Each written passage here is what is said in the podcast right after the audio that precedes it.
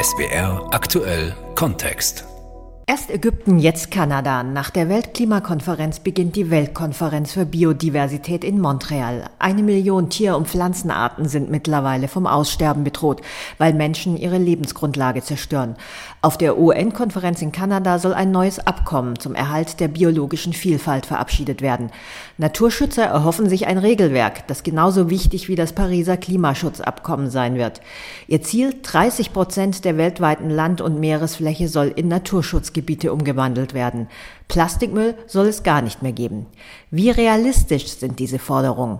Was kann die Weltnaturkonferenz bewirken? Antje Passenheim und Stefan Hübner berichten über ehrgeizige Ziele, ausgestorbene Arten und Projekte, die Hoffnung machen.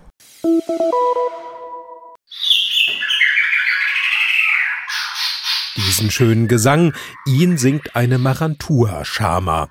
Die Verwandte von Rotkehlchen und Nachtigall lebt in Indonesien und dort nur auf der 24 Quadratkilometer großen Insel Marantua vor der Küste Borneos. Von der wurde angenommen, dass sie schon seit 2015 ausgestorben ist, bis wir dann Einzelindividuen bei Privatpersonen wiederentdecken konnten. Die haben zur Nachzucht gebracht werden können. Stand heute haben wir 42 Individuen. Dazu kommt noch, dass wir die Maratua-Schama gerade eben auf Maratua wiederentdeckt haben. Erzählt Jochen Menner, Kurator der Artenschutzstation Pregan Conservation Breeding Arc auf Java. Von den geschätzt acht Millionen Tier- und Pflanzenarten weltweit ist eine Million vom Aussterben bedroht. Die Marantua-Schama ist eine davon. Ihre Heimat zählt zu den internationalen Hotspots des Artenschwunds. Und trotzdem ist ihr Beispiel ein Grund zur Hoffnung, dass sich die Krise der biologischen Vielfalt doch noch in den Griff bekommen lässt.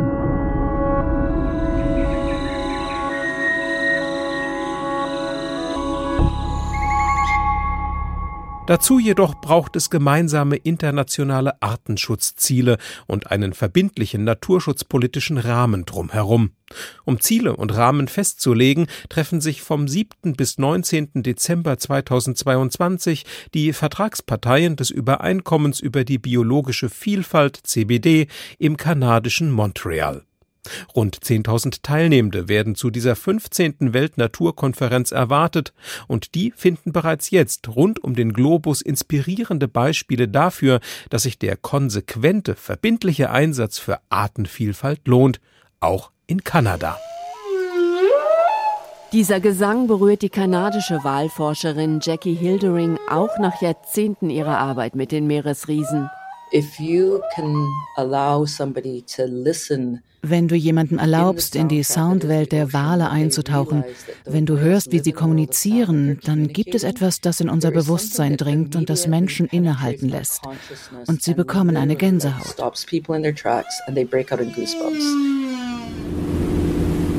Diese Gänsehaut hat die Buckelwalexpertin der Meeresforschungsgesellschaft der Provinz British Columbia regelmäßig, wenn sie raus aufs Meer fährt. Es ist auch eine Gänsehaut der Freude, sagt Hildering. Denn nicht nur sie registriert seit zwei Jahren, die bedrohten Riesen kommen immer zahlreicher zurück in die Region. Forscher haben vor der Küste von Vancouver vergangenes Jahr nach Angaben der Pacific Whale Watch Association einen richtigen Babyboom dokumentiert. Mit 21 Kälbern waren es doppelt so viele wie im Jahr davor, die bisher höchste jährliche Zahl in der Region. Möglich sei, dass dies auch eine Folge der Verschnaufpause war, die die Natur durch Corona hatte. Die Wale hätten in den letzten zwei Jahren offenbar reichlich Nahrung gehabt. Wahlforscherin Hildering hat Hoffnung. In British Columbia, the west coast of Canada, in British Columbia an der kanadischen Westküste gibt es erst seit 1967 keinen Walfang mehr. 55 Jahre ist das her. Und als Wahlbeobachterin kann ich bestätigen, dass wir eine zweite Chance mit ihnen haben. Geholfen habe dabei nicht nur das Fangverbot. Kanada hat auch die touristischen Wahltouren unter besondere Kontrolle gestellt. Uh, wie nah du mit dem Boot ran darfst, dass du sie nicht berühren, nicht füttern darfst. Du darfst nicht mit ihnen schwimmen. Du musst melden, wenn sie sich verheddert haben oder ein Schiff mit ihnen kollidiert ist. Das sind sehr gute Entwicklungen. Schließlich habe der Wahltourismus nicht nur Nachteile gebracht, sondern auch viel Verständnis für Wale erzeugt und damit den Artenschutz vorangetrieben. Die Walpopulation sei ein wichtiges Barometer für den Zustand der Meere, sagt auch der UN-Spezialbeauftragte für Menschenrechte und Umwelt in Vancouver, David Boyd. In den letzten Jahren haben wir hier an der kanadischen Westküste ein unglaubliches Wiederaufleben der Buckelwalpopulation erlebt. Eine Art, die fast bis zur Ausrottung gejagt wurde. Nun ist der Bestand wieder so hoch wie vor dem kommerziellen Walfang. Allein im kanadischen Pazifik würden schon 27.000 Buckelwale gezählt, freut sich der Walexperte von der kanadischen Regierungsbehörde für Fischerei und Ozeane, Thomas Daniel Vacros. Vor zehn Jahren haben wir hier, wo ich lebe, bei Vancouver, keinen einzigen Buckelwal gesehen. Die Leute mussten dafür mit einer Fähre rausfahren. Vor fünf Jahren kamen dann wieder ein paar. Und heute siehst du rund 20 an jedem Tag im Sommer und Herbst. Andere Populationen wie Finnwale und Blauwale erholen sich langsamer. Wieder andere stecken in einer tiefen Krise, etwa der atlantische Nordkaper, einer der ersten, die vom kommerziellen Walfang betroffen waren. Trotz jahrzehntelanger Schutzmaßnahmen leidet diese große Walart unter dem menschlichen Einfluss im Meer. They were thought to make um, to be making a slow comeback, a slow recovery. Alle haben gedacht, er erholt sich langsam. Und bis 2010 ging es diesen Walen auch tatsächlich immer besser. Es gab fast 500. Aber dann geriet der atlantische Nordkaper in eine richtige Krise, auch durch den Klimawandel. And that crisis is that Der Bestand dieser Art, die zwischen den USA und Kanada wandert, ist mit nur 336 Exemplaren auf den niedrigsten Stand seit 20 Jahren gesunken. Schon ein einziger Todesfall gefährdet das Überleben dieser Population. Doch Fischerei, Schifffahrt, Lärm, Plastik und Schadstoffbelastung machen die Wanderwege des atlantischen Nordkapers zu tödlichen Hindernisparcours. Das zeigte kürzlich erst wieder ein Report des World Wildlife Fund. Vom Happy End der Wale ist die Welt trotz vieler guter Nachrichten noch weit entfernt, sagt UN-Sonderbeauftragter David Boyd. Nicht nur er hofft deshalb auf die Biodiversitätskonferenz in Montreal. Wenn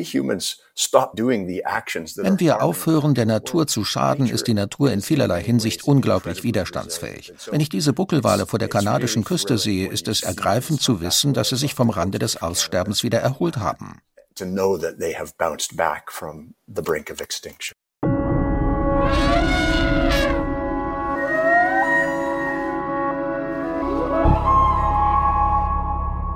Auf diesen Pfad der Erholung soll das Rahmenabkommen der UN-Konferenz nun die weltweite Natur schicken, und zwar bis zum Jahr 2030. Blumige Worte für einen steinigen Weg, weiß die Chefin der UN-Biodiversitätskonvention. Elisabeth Maruma Mrema denkt in diesen Tagen der Konferenzvorbereitung viel an ihre Heimat Tansania. Seit sie ihre Kindheit in Moshi am Fuß des Kilimanjaro verbracht hat, hat sich viel verändert. What I've seen over the years as I grew up as a child and what I see today, they are not the same at all. I mean, home at the village was full of trees, bush everywhere. Uh, das Dorf war voller Bäume, umgeben von Buschland, Bananenbäume, Kaffeepflanzen. Es war schattig und dunkel dort. Und vom Berg floss ein kristallklarer Strom, teils über Wasserfälle herab. With fresh, clean, crystal clear water streams. And waterfalls falling directly from the mountain. Der Strom versorgte die Bananenbäume. Heute gibt es sie nicht mehr. As I speak today, Heute sind die Quellen komplett ausgetrocknet. Wir haben Wasserleitungen, aber der Klang des Wassers, das vom Berg herabströmt, das ist völlig verschwunden.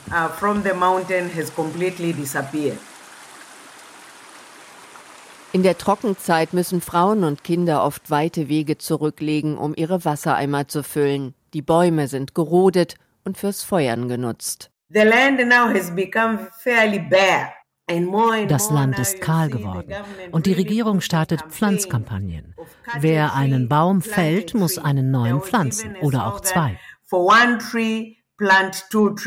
Ein zarter Anfang, auch dafür, dass die Menschheit die Konsequenzen ihres Handelns sieht, sagt Maruma Mrema, die im UN-Sekretariat in Montreal ihren Blick darauf hat, dass das Übereinkommen für die biologische Vielfalt vorangetrieben wird. Ein Abkommen, auf das sich die Weltgemeinschaft vor fast 30 Jahren geeinigt hat. Alle zwei Jahre treten die inzwischen 196 Vertragsstaaten zusammen. Der Zustandsbericht des Weltbiodiversitätsrats zeige, wie dringend sie sich in Montreal auf eine starke Abschlusserklärung einigen müssten, sagt Maroma Mrema. Der Bericht zeigt deutlich, noch in diesem Jahrhundert wird über eine Million Arten ausgelöscht werden. Stellen Sie sich vor, zu unseren Lebzeiten. Viele drohen bereits in den nächsten Jahrzehnten zu verschwinden. Bienen, Hummeln, Käfer, allein ihr Verlust hat ungeahnte Auswirkungen auf die Nahrungsmittelproduktion. Der Bericht warnt, der Mensch droht als Verursacher des sechsten Massensterbens in die Geschichte einzugehen. The loss of biodiversity has been dieser Verlust der Artenvielfalt ist beispiellos in der Geschichte der Menschheit. Das ist sehr beunruhigend. Deshalb wird die ganze Welt nach Montreal kommen, um diese Dinge zu besprechen. Denn Wissenschaftler sagen uns, das hier ist unsere letzte Chance. Es ist der zweite Teil der Weltnaturkonferenz, die im vergangenen Jahr, abgespeckt wegen der Corona-Pandemie, im chinesischen Kunming begonnen hat. In Montreal sollen die Vertragsstaaten nun abschließend den Fahrplan festlegen, um gemeinsam dafür zu sorgen, dass die Ökosysteme der Welt wieder in Ordnung kommen und besser geschützt werden. A framework which we think and hope it will need to be similar ein Regelwerk, das genauso wichtig ist wie das Pariser Klimaschutzabkommen. Wissen, dass Klimawandel und Artenvielfalt eng miteinander zusammenhängen. Wir können uns nicht um eins kümmern und um das andere nicht. Keine neue Erkenntnis, doch die Dringlichkeit wächst, sagt die Artenschützerin. Die Welt habe Klimawandel und Artenvielfalt viel zu lange als zwei voneinander getrennte Dinge betrachtet und dabei dem Klima mehr Aufmerksamkeit geschenkt. Artenschützer haben deshalb auch enttäuscht auf das Ergebnis der Klimakonferenz in Sharm el-Sheikh geschaut, sagt der Vizechef der UN-Konvention David Cooper. Wenn wir kein erfolgreiches Ergebnis beim Klima haben, können wir beim Artenschutz nicht vorankommen. Nach Montreal werden auch keine Staats- und Regierungschefs kommen. Die Verhandlungen und Arbeitsgruppen übernehmen neben Umweltgruppen und anderen Vertretern der Zivilgemeinschaft Umweltminister und Diplomaten. Die EU will sich dafür stark machen, dass bis zum Jahr 2030 mindestens 30 Prozent der Landflächen und Ozeane weltweit geschützt werden. Sie will deutlich stärkere Umsetzungs-, Überwachungs- und Überprüfungsverfahren und stärkere Regeln, um Finanzmittel für den Artenschutz zu mobilisieren. Auf kommunalen Ebenen wächst schon jetzt die Zahl der mutmachenden Projekte.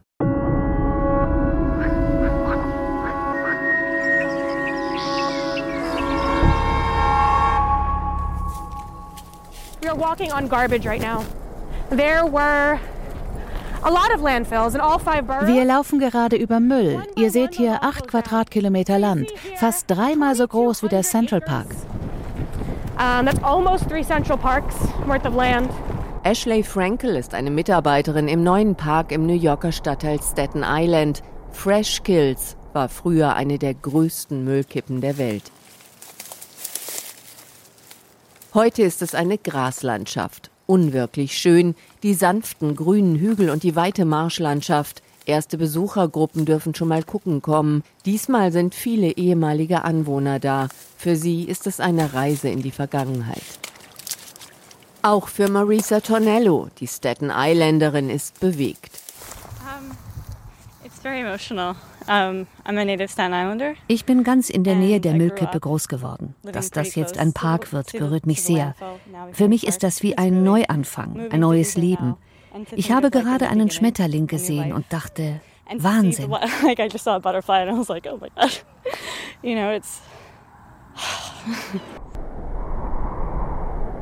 Biodiversität bewahren, das ist auch in Deutschland ein Thema, bei dem es genau genommen nicht nur um den Erhalt der Artenvielfalt geht, denn auch die Vielfalt der Ökosysteme und die Vielfalt genetischer Ressourcen schließt der Begriff Biodiversität mit ein. In Deutschland leben etwa 70.000 Arten. Tiere, Pflanzen, Pilze, Einzeller. Dabei gelten etwa ein Drittel der Tier- und ein Viertel der Pflanzenarten als bedroht. Ein weiteres Beispiel dafür, dass wir aktuell das sechste Massenaussterben auf unserem Planeten erleben. Vor seinem Hintergrund formulierten in den letzten Wochen forschende Politiker und Naturschutzorganisationen, welche Anforderungen das erwartete Weltnaturabkommen von Montreal erfüllen sollte. Richtig wichtig wird es eben jetzt in Montreal, weil es da eben ums große Ganze des Artensterbens geht.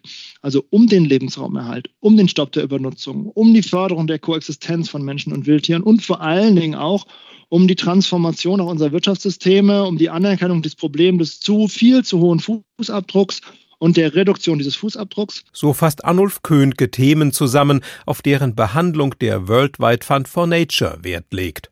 Köhnke ist der deutsche Artenschutzexperte des WWF. Der Fußabdruck, von dem er spricht, ist der ökologische. Je größer der ist, desto schlechter sieht es für die natürlichen Ressourcen der Erde aus. Helfen könnte da eine Veränderung der Wirtschaft. Das Thema Wirtschaft und Biodiversität steht deshalb auch in Montreal auf der Tagesordnung. Vorstellbar wäre etwa, künftig immer auch die Kosten einzupreisen, die durch den Verlust von Artenvielfalt entstehen, Vorbild CO2-Bepreisung. Wie wichtig ist es, dass wir ein Quadratkilometer Regenwald behalten? Wie wichtig ist es, dass wir wichtige Naturreservate behalten, die eine besonders hohe Konzentration von Artenvielfalt beinhalten?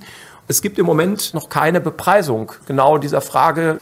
Und deshalb ist ein wesentlicher Aspekt darin zu sehen, wie können die Wirtschaftswissenschaften, die Naturwissenschaften im Zusammenspiel mit Politik, Wirtschaft, darüber hinaus Zivilgesellschaft, wie können also diese Akteure zusammenarbeiten, um in erster Linie eine solche Bepreisung, eine solche Metrik zu entwickeln, die dann genau dazu führt, diese Auswirkungen dieses Handelns auch selbst zu internalisieren. Sagt Jörg Rocholl, Präsident der Internationalen Wirtschaftshochschule ESMT in Berlin.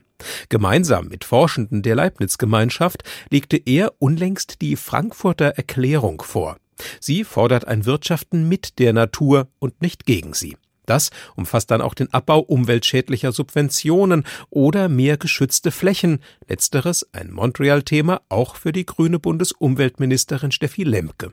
So wie der gesamte Rat der EU-Umweltminister unterstützt sie, dass 30 Prozent der Meeres- und Landflächen bis 2030 geschützt werden. Das ist ein sehr starkes Signal für den Naturschutz, für den Schutz der biologischen Vielfalt von Europa aus, aber an die gesamte Weltgemeinschaft und Entscheidend wird jetzt sein, dass dieses Ziel auch durch Kontrollen, durch nachvollziehbare Mechanismen gestärkt wird, damit wir nicht nur Ziele verabschieden, sondern auch wirklich ins Handeln kommen. Und gibt der EU-Kommission, aber auch mir als deutscher Verhandlungsführerin in Montreal ein sehr starkes Verhandlungsmandat mit auf den Weg.